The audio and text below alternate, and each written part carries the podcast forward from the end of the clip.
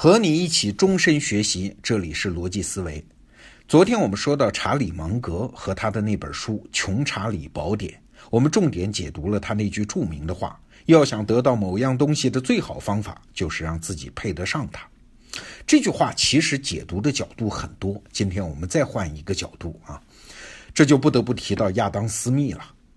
我们都知道，亚当·斯密是《国富论》的作者，是经济学的奠基人。他的核心主张是呢，每个人都为自己的私利来工作，但是经过市场这只无形的手的组织，最后能够增进整个社会的福祉。听起来很自私的样子啊！但是亚当·斯密身上有一个悖论呢，就是他还写过另外一本很著名的书，叫《道德情操论》啊。一听这个名字，你大概知道他写的是啥。很多人就说了，你看亚当·斯密也不是让大家都追逐私利啊，他还主张每个人应该有道德、讲情操啊。听起来亚当·斯密也是一个摇摆不定的人，又强调要注重私利，又强调要注重道德，那他到底是个啥意思嘞？说实话啊，面对这个历史上很著名的叫亚当·斯密悖论，我也曾经很困惑。不过去年我在万维刚老师的订阅专栏《精英日课》里面看到了一个解释，才算恍然大悟。原来亚当·斯密的逻辑是一致的，并没有表面上看起来的那种矛盾。我们先打个岔啊，为什么追逐利益这个事儿在道德上被认为是一件不好的事儿呢？这是有原因的。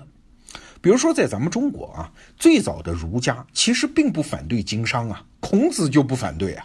大家都知道，孔子有个学生叫子贡，这子贡就是个大商人呐。孔子周游列国，那旅游的经费就是他提供的。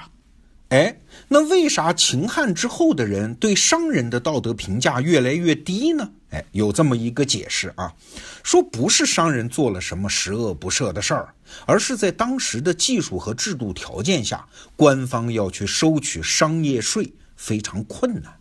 你想啊，农民种地，那土地是实打实在那儿的，面积多少，丈量一下很容易吗？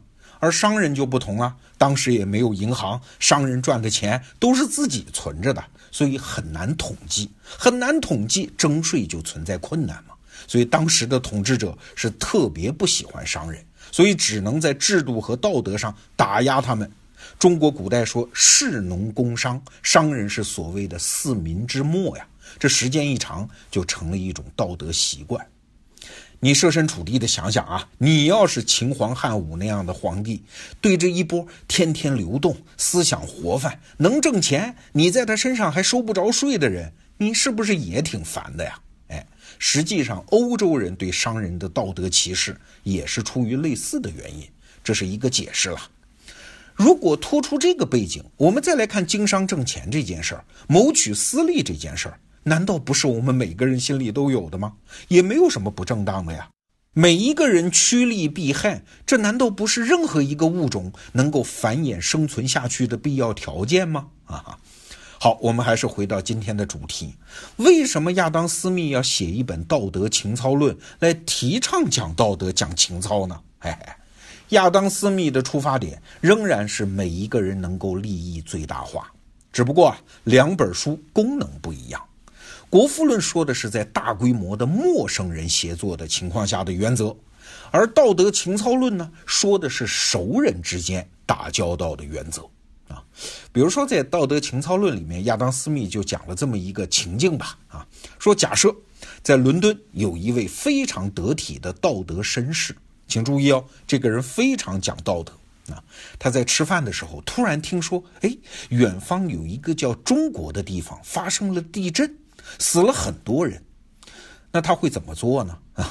正常的逻辑肯定是这样的：首先他会担心一下自己啊，所以把地图拿出来看看，看看中国在哪儿啊？一看哦，中国那么远，先暗自松一口气，然后会点上一支蜡烛，为中国人祈祷一下。之后他就会该干什么干什么呀？因为在感觉上，中国地震远没有邻居家房子塌了对他来的重要啊。对呀。这就是我们一般人行事的规则啊，远近不同，我们对他的道德担忧就不同。在亚当·斯密生活的那个年代，大规模的陌生人协作的现代社会还没有成型啊。当时的人的主要生活场景仍然是熟人的小圈子。我们都知道啊，一个人能维持良好的社交圈子，通常是一百五十人，这叫邓巴数啊。在这些人当中，能够建立起无条件信任和关怀的，一般也就五到十个人。那剩下人的处境和生死，在实际上和感情上都和我没多大关系嘛。那既然每个人都是自私的，但是在熟人之间，我们怎么才能做到利益最大化呢？嘿嘿，最靠谱的方法就是讲道德嘛。亚当·斯密说了一句很重要的话，说人天生啊，就不但希望被爱。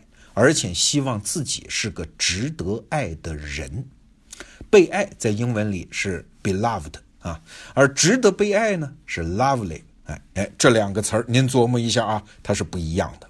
你看，同样是讲道德，亚当·斯密的理论和中国儒家的理论就不一样了。中国儒家讲的是仁者爱人吗？你要爱别人吗？这就是一个纯粹的道德要求啊，没有什么道理。而亚当·斯密讲。你值得被别人爱啊，因为你有同情心，你很谨慎，有正义感，乐于助人等等这些道德品质，你才能在和熟人合作的时候成本最低，效率最高，这才是最聪明的追求自己利益的方式啊！你看，这哪里是什么纯粹的道德主张，这就是一个经济学家在帮我们分析利弊得失嘛。熟悉市场经济的人都知道。往往是商业越发达，市场越成熟，人们的道德水准才越高啊！我们这一代中国人是眼睁睁地看到这个事实的。就像一位投资人讲的：“我们终于迎来了一个好人能赚钱的时代。”背后是什么？就是市场的发达嘛。好，我们还是回到查理芒格的那句话：要想得到某样东西的最好方法，就是让自己配得上它。哎，你看，对外逐利不如对内建设。这个原理和它起作用的方式，和我们刚才讲的亚当·斯密讲的道德情操是不是有点像？当你对外追求的时候，世界太复杂，市场太纷乱，信息也太不完备，你可能根本把握不住啊。但是对内建设呢？哎，你跟自个儿较劲，你当然能够把握，提升你值得被爱的价值，提升你和追逐的东西的匹配度。这就是配得上那个词儿的意思嘛，这才是最好的方法。那什么是匹配度啊？它不仅仅指的是门当户对的意思，更重要的意思是啊，你只有提升自己内心的价值，才有可能理解对方的价值。哎，就像你必须在内心对线条啊、结构啊、色彩啊这些东西有足够的理解力。那你再看到好的美术作品，你的内在才能和它匹配起来，你才能欣赏得了这样的艺术嘛。我们举个常见的创业界的例子啊，反正这种人我见的还挺多的。有的创业者呢，他特别有理想、有激情，也有一帮相信他的小伙伴啊，他也成立了一个公司，他的执行力非常强，百折不挠，所有的特点都符合一个好的创业者的特征，但是啊。就是一条啊，他的创业目标不靠谱嘛？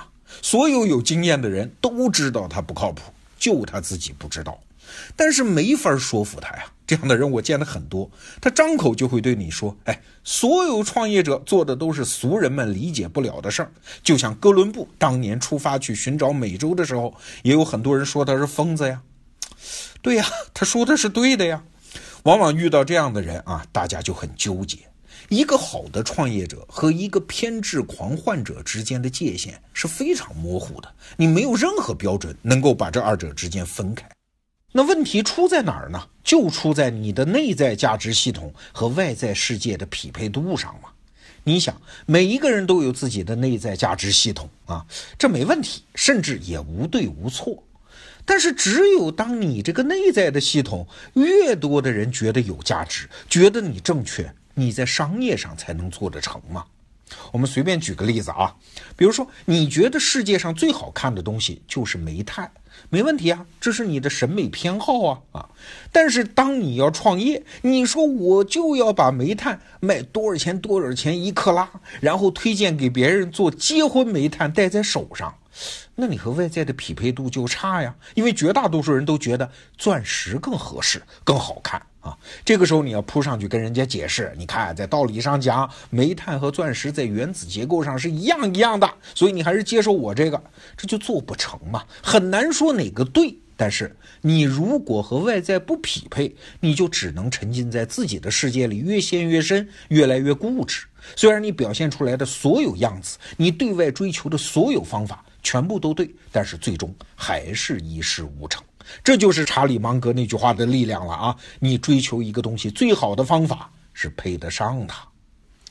回到查理芒格和他的那本书《穷查理宝典》，其实里面讲的很多道理归结起来就是一句话呀：你需要通过提升自己，也就是强化自己对世界的感知，无论是通过知识还是什么方法，你的内在能力才会增长，它和世界的大趋势才能互相配得上啊。那这种匹配度提高了，你是用来做投资，还是用来做创业，或者任何其他事情，都会无往而不利。那今天和昨天那两期话题听起来都有点像鸡汤，我也不能辩白说它不是鸡汤啊，但我确实随着年岁越大，我就越知道这些道理的力量。那今天的节目就到这儿，咱们明天见。